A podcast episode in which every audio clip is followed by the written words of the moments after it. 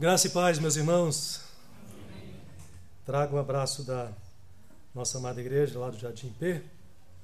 E quero dizer para os irmãos desde já, é uma alegria muito grande poder participar da festa de vocês aqui, de, do quarto ano né, de existência da igreja do Parque Seleta. É uma alegria, um prazer ver como Deus tem abençoado o seu reino na terra e isso nós podemos ver através dessa igreja aqui crescendo para a glória do nosso Deus. Então, estou muito alegre com o convite, agradeço ao pastor, ao conselho pelo convite e que Deus é, use os, os nossos lábios, meus lábios, meu coração, a minha mente para abençoar os irmãos com a sua palavra nesta noite. Me acompanha a minha esposa Rosemary, informalmente a Rose. O Pedro, informalmente era Pedrinho, agora a gente não pode mais chamar de Pedrinho, porque está quase maior do que eu. E a minha mãe, a Floraci, mais conhecida como Cici, também. Então, me acompanha nesta noite aqui, participando dessa, desse momento tão especial na vida dos irmãos. Quero convidá-los a abrir a palavra de Deus em Apocalipse, capítulo 2.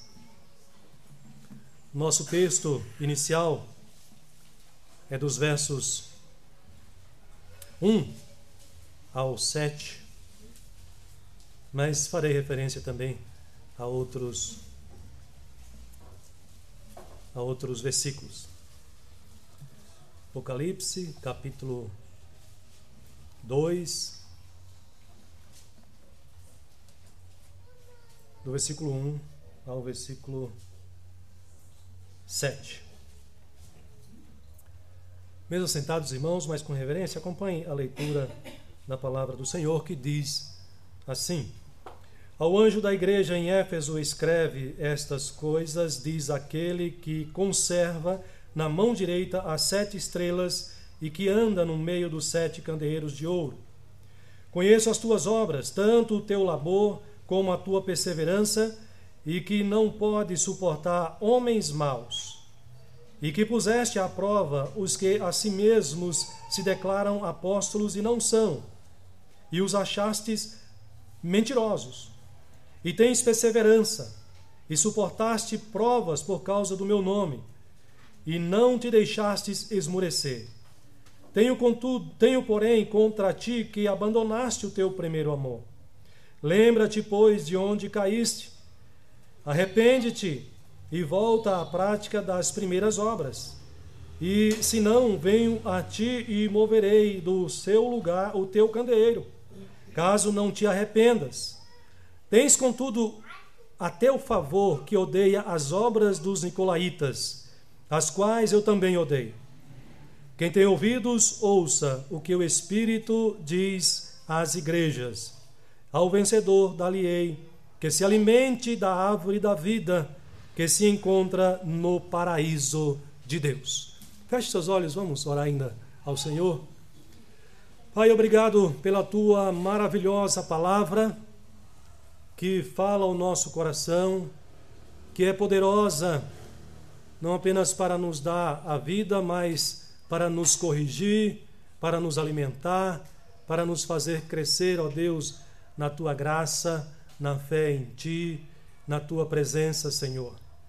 Receba nossa gratidão desde já, ó Deus, pelos teus ensinamentos e que nesta hora teu Espírito Santo, ó Pai, nos conduza de maneira que a tua igreja compreenda a mensagem do Senhor nesta noite e que o Senhor mesmo ajude a cada um a colocar em prática no seu dia a dia para a glória do teu santo nome, em nome de Jesus. Amém. Amém. Meus irmãos, uma pergunta a igreja de Cristo corre o risco de ser extinguida em algum momento? A igreja de Cristo sofre essa ameaça de vir a deixar de existir? Eu sei que a resposta de vocês no coração e na mente é, é não. Mas muitas pessoas não só pensavam assim ao longo da história da Igreja de Cristo, como também muitos intentaram destruir a Igreja de Cristo. De maneira que, ao longo da história do cristianismo, a igreja de Cristo sofreu grandes perseguições. Muitos foram mortos por causa do evangelho, porque muitos tentaram destruir a igreja de Cristo. Mas você tem razão. A igreja de Cristo não sofre esse perigo. E eu vou dizer o porquê, com base no texto nosso aqui nesta noite. A igreja de Cristo, ela é uma instituição infalível e indestrutível, porque Jesus Cristo está cuidando da sua igreja na terra. E é sobre isso que eu quero refletir com os irmãos nessa noite. Jesus está cuidando da sua igreja na terra. Quando nós lemos o livro de Apocalipse, você pode observar que logo no início, Jesus Cristo é apresentado aqui como esse Senhor glorioso, majestoso, o Todo-Poderoso, o Alfa, o Ômega. E ele é isso tudo mesmo.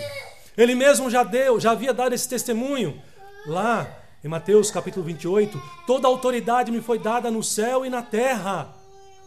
E é este Senhor, Todo-Poderoso, que é o Senhor da igreja. É por isso que nós podemos nos tranquilizar e por isso que nós podemos ter essa confiança de que a igreja é indestrutível, infalível, porque Jesus está cuidando da sua igreja na terra. Pastor, mas como Jesus está cuidando da sua igreja na terra? Em primeiro lugar, meus irmãos, Jesus está cuidando da sua igreja na terra é, pessoalmente. É muito interessante quando nós lemos os versículos iniciais, do capítulo 1 e até aqui também, no capítulo 2, como nós podemos observar, e eu quero chamar a atenção dos irmãos para esse versículo primeiro, como Jesus se dirige aqui ao seu servo João, que é o responsável por levar, por entregar essa mensagem, essa revelação às sete igrejas da Ásia Menor, hoje a Turquia. E Jesus se dirige para o seu servo João, dizendo aí no capítulo 2, inicialmente: Ao anjo da igreja em Éfeso, escreve estas coisas diz aquele que conserva na mão direita as sete estrelas e que anda no meio dos sete candeeiros. Nesse versículo aqui, nós já temos esta informação do relacionamento de Cristo tão presente, tão participativo, é, com a sua igreja na terra. E é interessante nós observarmos aqui alguns termos. Quando o versículo inicia uh, Jesus dizendo para João que ele deveria levar essa mensagem e entregar ao anjo da igreja. Alguns autores vão dizer que o anjo da igreja seja o líder da igreja, o pastor da igreja, o responsável por aquela igreja. Outros vão dizer que é, na verdade, a própria igreja. Mas o fato é que a mensagem está sendo encaminhada e deve ser entregue à igreja. A mensagem é para a igreja mesmo. E nós podemos observar como Jesus aqui, na posição de senhor da igreja e também daquele que julga a igreja, ou seja, de como juiz da igreja, o Senhor Jesus uh, se dirige a essas sete igrejas. E é interessante que essas sete igrejas, e o número sete não é por acaso, número sete é proporcional no livro de Apocalipse, é proposital no livro de Apocalipse, que nós podemos entender que essas sete igrejas, elas representam a igreja de Cristo em toda a terra. De igual forma, a mensagem a essas sete igrejas, ela deve ser recebida por toda a igreja de Cristo na terra também. É a mensagem de Cristo para nós também nos nossos dias hoje. Mas observe como o autor chama a atenção daqueles que vão receber a mensagem ao dizer ao anjo da igreja de, em Éfeso escreve: Estas coisas diz aquele. Está chamando atenção aqui para aquele que vai falar. Está chamando atenção aqui para a autoridade daquele que vai falar. Quem vai falar? O Senhor da igreja. O Senhor Jesus Cristo. Essa introdução é interessante porque também nos lembra alguns livros proféticos do Antigo Testamento, quando o profeta trazia a mensagem da parte de Deus para o povo. E você encontra isso, por exemplo, essa chamada de atenção, porque aquele que vai falar é o Todo-Poderoso, é o Senhor. E aí você encontra Jeremias, por exemplo, dizendo: A mim veio a palavra do Senhor dizendo isto, isto e isto. Ou então ele se dirige ao povo de Israel dizendo: Assim diz o Senhor, prestem atenção, é o Senhor que está falando. Deem atenção, é o Senhor da igreja. Igualmente, aqui nós podemos é, entender também que a, a mensagem, ao ser entregue na igreja, chama a atenção da igreja para aquele que vai falar, que é o Senhor da igreja, o Senhor Todo-Poderoso. Mas aí ele vai dizer: Este é o que conserva as estrelas na sua mão. Nós podemos observar aqui, meus irmãos, a ideia de que ele tenha a, a sua disposição, ele tem a seu serviço. As estrelas aparecem aqui sobre ou dentro da mão, como se a mão de Jesus estivesse assim, sobre a mão de Jesus, e dando a ideia não só de que ele conduz, mas de que ele se serve através é, das sete estrelas para que o seu serviço seja efetuado na terra. Significa que ele age através delas. Significa que estão à disposição dele e lhe servem como mensageiros neste mundo como testemunhas dele neste mundo. São os servos, os mensageiros de Deus, é a igreja de Cristo. Hoje, cada um de nós que servimos ao Senhor. E a mensagem aqui é: Ele nos tem em Suas mãos para o seu serviço, para o serviço do seu reino, mostrando como o Senhor está envolvido com a sua igreja, como Ele está cuidando da sua igreja diretamente pessoalmente, por meio do seu espírito, conduzindo a sua igreja. Mas não é só isso. Nós podemos observar ainda no texto aqui que uh, deve ser dito para estas sete igrejas que este Senhor, aquele que fala, Todo-Poderoso, é aquele que anda no meio dos sete candeeiros. E a ideia aqui nos lembra o sacerdote que uh, abastece as lâmpadas com óleo, óleo, e mantém-as acesa, brilhando. As lâmpadas dependem do serviço do sacerdote, para que elas sejam abastecidas. O Senhor Jesus, aqui na figura dos candeeiros, a ideia é que as igrejas aparecem aqui como Cristo mantendo viva as suas igrejas. Ele mesmo abastece com o óleo necessário para que a igreja continua, continue cheio de, cheia de vida, como esta igreja que eu estou testemunhando aqui nesta noite. Cristo Jesus, aquele que é, é a fonte de luz e não a igreja própria, a fonte dessa luz. Essa luz que essa igreja brilha vem do Senhor da igreja, que a alimenta, que a sustenta, que a fortalece, que a supre nas suas necessidades para que ela continue cumprindo o seu papel aqui neste mundo, brilhando para a glória dele, a glória do Senhor. O Senhor Jesus é aquele que anda no meio das igrejas. Nós já vimos isso também no Antigo Testamento. Essa mesma ideia do Senhor no meio do seu povo. Não apenas aqui em Apocalipse, mas quando você lê é, Levítico ou Deuteronômio, você vai encontrar essa declaração também, dizendo assim: Portanto, ou porquanto o Senhor teu Deus anda no meio do teu acampamento, se referindo ao povo de Israel. O Senhor anda no meio do teu acampamento para te livrar e para entregar-te os teus inimigos. E se a gente quiser voltar mais ainda para observar essa presença do Senhor no meio da igreja, no meio do seu povo, a gente pode voltar até o Gênesis, onde nós temos ali a presença do Senhor com Adão e com Eva no próprio é, paraíso. Por isso, meus irmãos, Jesus vai dizer aqui, pelo fato dele estar tão próximo, pelo fato de ele estar tão presente na sua igreja, e conduzindo a sua igreja. Ele vai dizer na sequência, e ele diz isso não apenas para esta igreja de Éfeso, mas você pode observar que em todas as outras igrejas ele vai dizer: Conheço as tuas obras, ou vai ficar claro que de fato ele conhece a realidade de cada uma dessas igrejas. Isso é impressionante. O Senhor Jesus se envolve com o seu povo. O Senhor Jesus está comprometido com a sua igreja. E ele está tão envolvido, tão comprometido, que ele conhece a realidade é, de cada uma das suas igrejas. Ele conhece a realidade desta igreja. Ele conhece as lutas, as derrotas, as frustrações, as vitórias.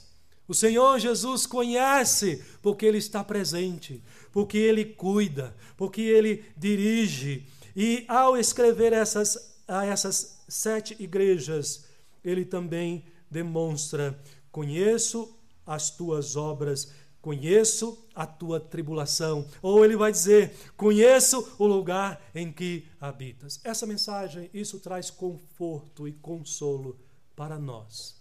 Nós não estamos militando aqui neste mundo por uma causa política, por alguém humanamente falando, um líder humano.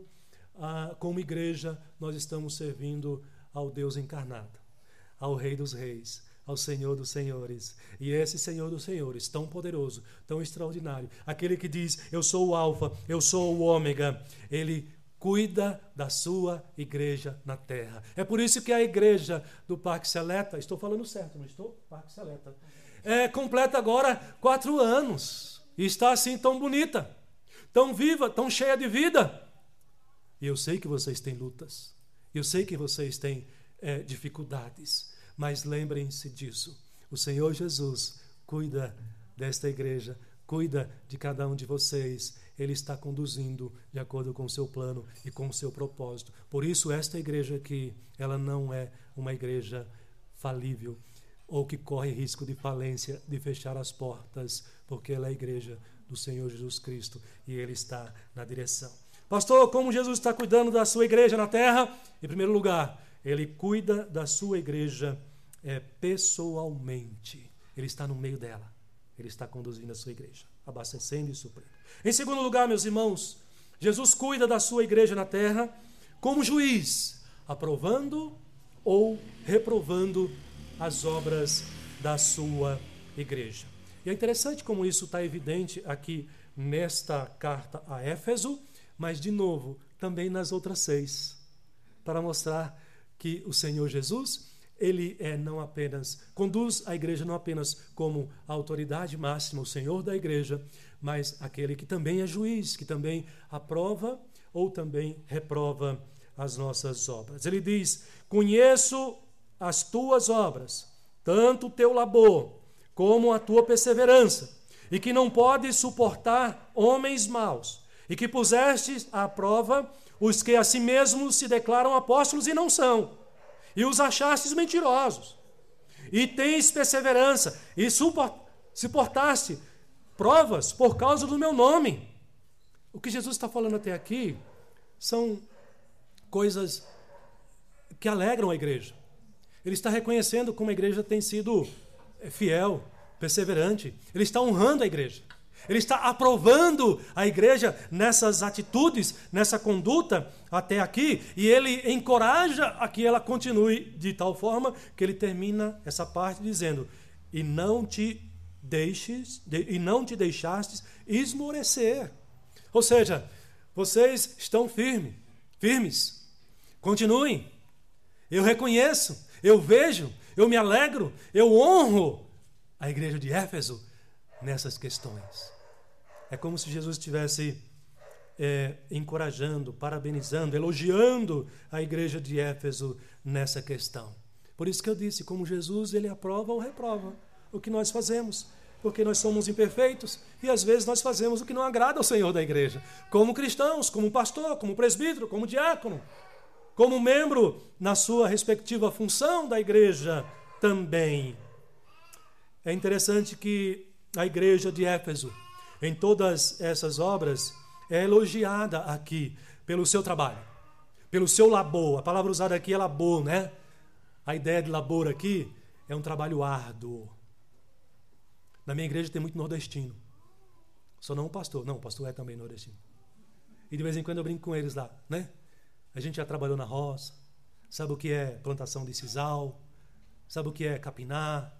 Capinar, a gente fala, aqui é carpi, né? Lá era capinar, né? Trabalho duro, pesado, trabalho braçal. Mas às vezes o trabalho mental também se encaixa aqui. Liderar, pastorear, administrar, relacionar-se mutuamente.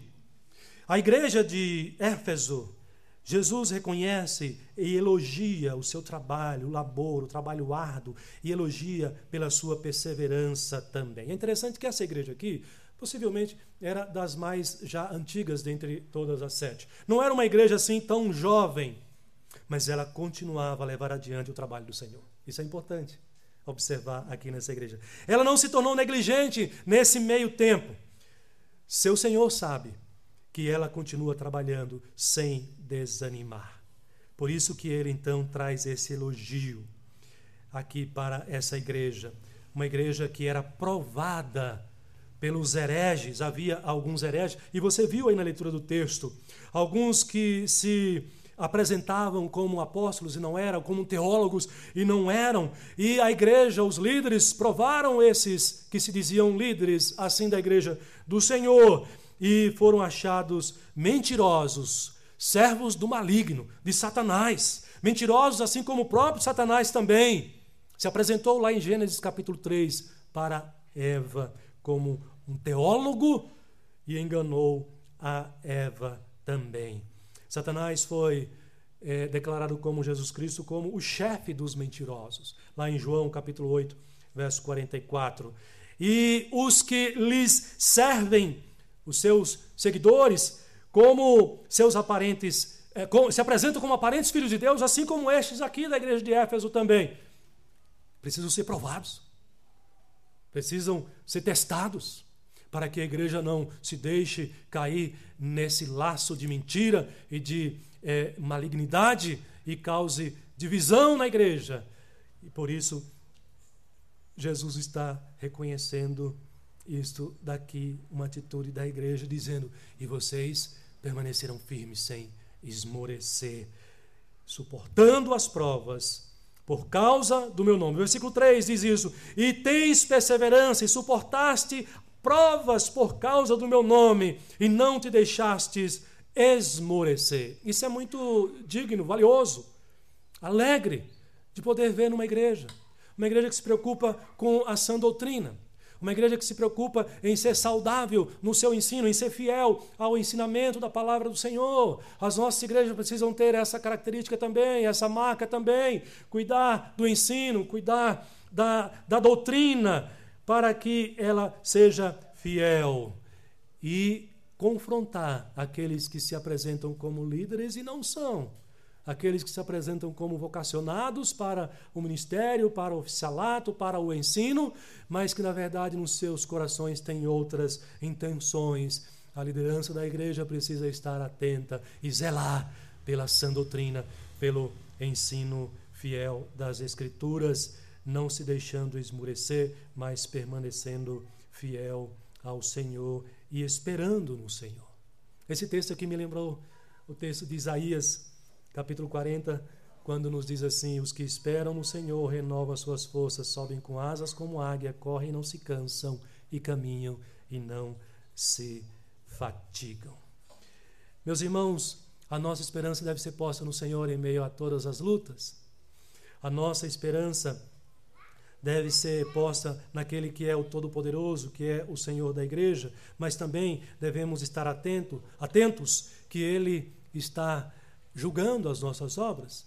Nós prestamos a Ele fidelidade, obediência, e sim, quando nós erramos, Ele nos corrige para o nosso próprio bem. O Senhor Jesus não vai passar a mão na nossa cabeça quando nós estamos em pecado. Ele nos exorta, ele nos chama a, nos corrigir e a voltarmos a sermos fiéis ao Senhor. Pastor, como Jesus está cuidando da igreja dele na terra? Ele está cuidando pessoalmente, mas ele está cuidando também, aprovando ou reprovando, como juiz, as obras da sua igreja. Mas há um outro ensinamento nesse texto, nesse texto que eu quero chamar ainda a atenção dos irmãos. Ah, Jesus Cristo cuida da sua igreja na terra também, chamando a igreja ao arrependimento.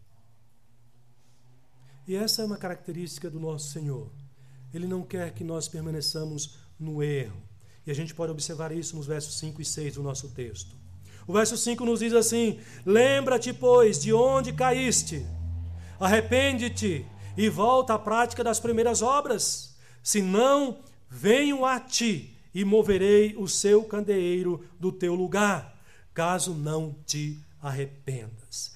O arrependimento, meus irmãos, faz parte da vida cristã e é uma bênção para nós. Isso mostra que somos imperfeitos, como servos de Deus, como igreja de Cristo, que nós pecamos. Mas nós temos a oportunidade de nos arrepender. E o Senhor Jesus chama a igreja de Éfeso ao arrependimento. E é interessante que ele começa aqui com a palavra lembra-te. É, arrependimento começa com lembrança.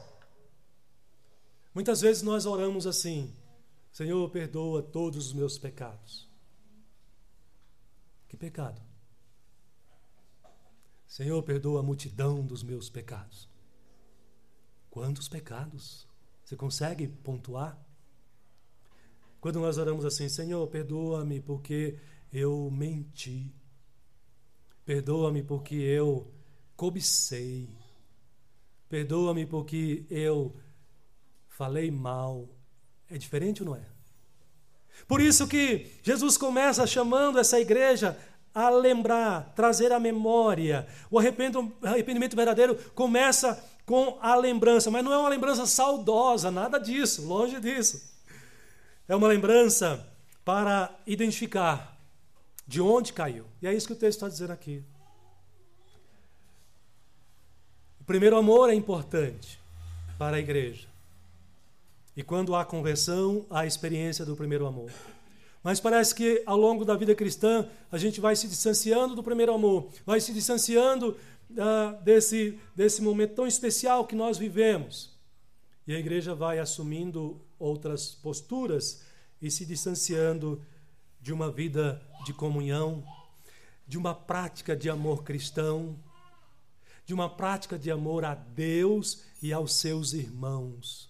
Olha que interessante, essa era uma igreja que se preocupava com a sã doutrina. Essa era uma igreja que era perseverante. Essa era uma igreja que tinha líderes que confrontavam os falsos profetas, apóstolos, mestres. Estava preparada e atuante nisto. Mas e o amor desta igreja? E o primeiro amor? E o amor mútuo? E o amor cristão? E o amor a Deus? Nisto, ela estava sendo reprovada. Nisto, o Senhor Jesus diz: vocês precisam se arrepender vocês precisam voltar de onde vocês caíram. Vocês se lembram de quando vocês desfrutavam do grande amor de Deus e da comunhão mútua entre vocês como irmãos em Cristo. Vocês precisam tomar uma decisão. O arrependimento deve sempre nos trazer essa pergunta: de onde nós caímos? De onde nós onde nós tropeçamos, para que nós saibamos tomar o caminho de volta, para que nós saibamos confessar ao Senhor, para que nós busquemos retornar de onde nós caímos. Não podemos avançar de onde estamos no pecado. Precisamos retomar para que a comunhão continue e a vida cristã continue sendo desenvolvida. Precisamos retornar ao ponto, para o ponto do qual nos desviamos é por isso que o arrependimento frutífero sempre consiste em lembrar-se, além de confessar. Não basta só confessar, é preciso saber o que está confessando. É preciso lembrar. E aí Jesus diz então para essa igreja: volta à prática das primeiras obras. São as obras realizadas a partir da comunhão, da salvação, do primeiro amor. É por isso que em Apocalipse Jesus chama essas obras de minhas obras, produzidas pelo próprio Senhor no meio da igreja. Mas veja que Jesus Cristo, como Senhor da igreja, como juiz, ele apresenta aqui, caso essa igreja não se arrependa, uma ameaça para a igreja. Uma advertência a essa igreja é séria.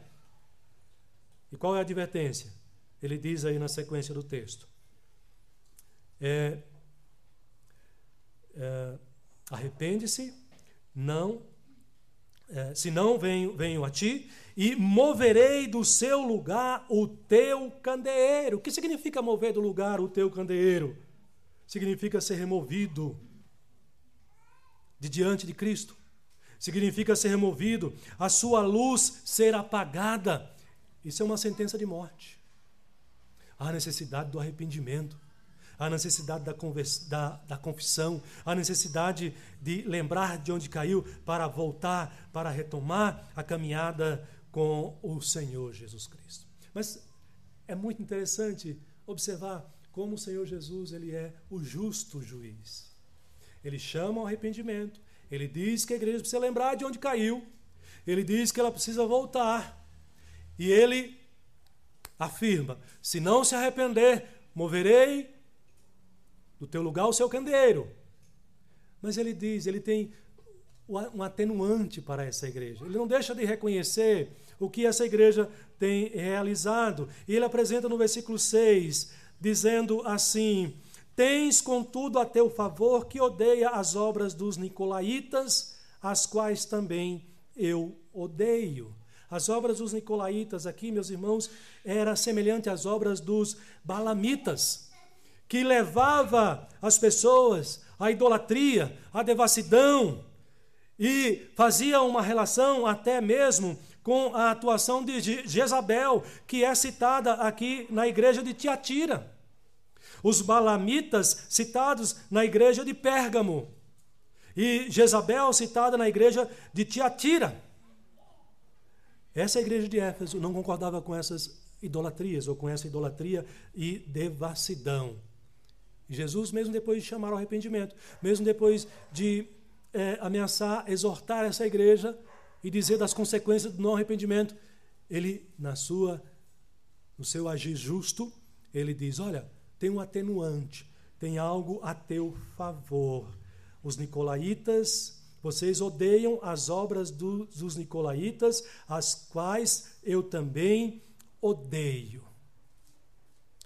Arrependimento pode ser uma prática esquecida das igrejas do nosso dia, do nosso tempo, da nossa época.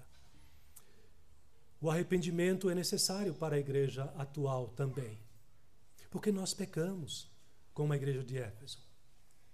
E nós precisamos tratar com seriedade os nossos pecados. E nós precisamos tratar com mais seriedade o nosso arrependimento e a nossa confissão também. Porque o Senhor não quer de nós uma vida é, no pecado, mas Ele quer de nós uma vida de santidade, de retidão, de comunhão.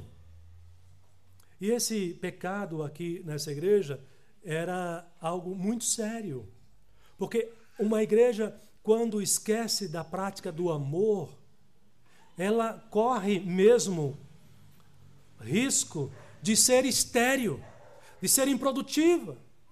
A igreja de Cristo precisa frutificar no amor cristão.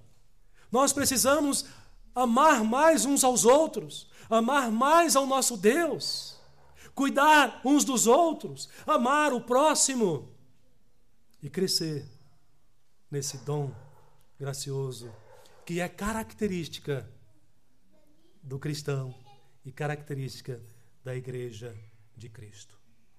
Mas, pastor, como é que Jesus está cuidando da igreja? Eu já disse, gente, para de perguntar. Jesus cuida da igreja pessoalmente. Ele cuida da igreja como juiz, aprovando ou reprovando as obras da igreja. E ele cuida da igreja chamando ao arrependimento. Que bom. Ele não nos deixa no pecado. Mas ainda há um outro ensinamento maravilhoso também. O Senhor Jesus cuida da sua igreja fazendo promessas. E isso é maravilhoso para a igreja também. Versículo 7 nos diz assim: Quem tem ouvidos, ouça o que o Espírito diz às igrejas. Ao vencedor dar-lhe-ei que se alimente da árvore da vida que se encontra no paraíso de Deus. Há uma promessa aqui para a igreja de Éfeso. Essa promessa é para nós também. Os vencedores são os que resistiram à tentação dos, dos Nicolaítas por causa de Jesus. Os vencedores hoje são os que resistem à tentação do pecado por amor ao Senhor da igreja. Somos nós que lutamos para não pecar, que lutamos para ser sermos fiéis ao Senhor. Mas veja que promessa interessante de, do Senhor da igreja. Ele promete um alimento para a vida. Ao contrário da comida oferecida pelos nicolaítas, pelos balamitas, aos seus deuses, nos seus sacrifícios aos seus deuses, comida para a morte, idolatria. Essa era a comida sacrificada ao ídolo pelos nicolaítas, e Jesus agora vem e promete, ao contrário disso, o alimento para a vida. Ele está se referindo à árvore da vida que se encontra no paraíso é, de Deus. Você se lembra quando Deus criou o homem? Lá no início do Gênesis, Deus criou Adão, Deus criou Eva. Deus não os criou no jardim do Éden. Deus os colocou depois no jardim do Éden. Deus os criou fora e depois os trouxe para uma comunhão plena com o Senhor para desfrutar dos frutos preciosos dessa comunhão com o Senhor, é o Senhor do paraíso. Jesus aqui remete e nos chama a atenção a, ao início dessa comunhão perfeita com as suas criaturas, com os seus filhos ali. Mas o pecado, ele é terrível, porque o pecado, ele quebra essa comunhão ele acarreta nessa expulsão radical, como aconteceu com Adão e Eva lá no paraíso, porque o pecado, já diz as Escrituras, nos separam de Deus. A promessa de Jesus aqui, meus irmãos, nos encoraja a continuar lutando para resistirmos às tentações. Essa promessa nos encoraja a continuar lutando para termos cada vez mais uma vida de santidade, de comunhão. E a nossa oração deve ser assim: Senhor, me ajuda a ser cada vez mais parecido com teu filho Jesus Cristo. No caráter, no amor a ti, na obediência a ti. Me ajuda a ser semelhante a Jesus. Por que deve ser a nossa oração assim? Porque a Bíblia diz que ele é o nosso padrão. Ele deve ser a nossa referência, o nosso modelo. Crescer à medida da estatura do varão perfeito. Lembra desse texto? Devemos olhar para Cristo e desejar ser igual a Cristo, ser semelhante a Cristo. E tudo o que nós fizermos é agradar e honrar o nome é, do Senhor.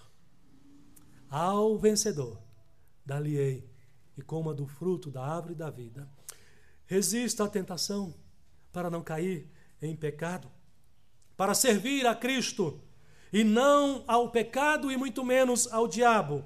Resista ao diabo e ele fugirá de vós, já nos diz a palavra do Senhor. E mais, palavra, o nosso Deus nos diz isso. Sede santos, porque eu sou santo. A promessa do Senhor da igreja, a promessa do paraíso, é para estes, estes que resistem à tentação e que lutam para não cair em pecado.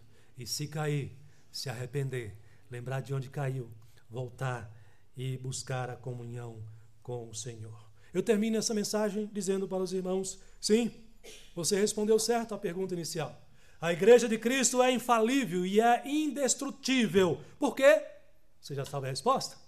porque Jesus está cuidando da sua igreja na terra. Essas sete igrejas representam esta igreja. Representa a igreja de Cristo em toda a terra. Esse ensinamento, então, é para mim e é para você aqui nesta noite. Que Deus nos fortaleça para que nós possamos continuar servindo ao nosso Deus, ao Senhor da igreja, com toda alegria, com toda motivação, para que jamais sejamos uma igreja estéril e improdutiva, mas sejamos uma igreja frutífera, crescendo mais e mais para a glória do Senhor da igreja. Amém.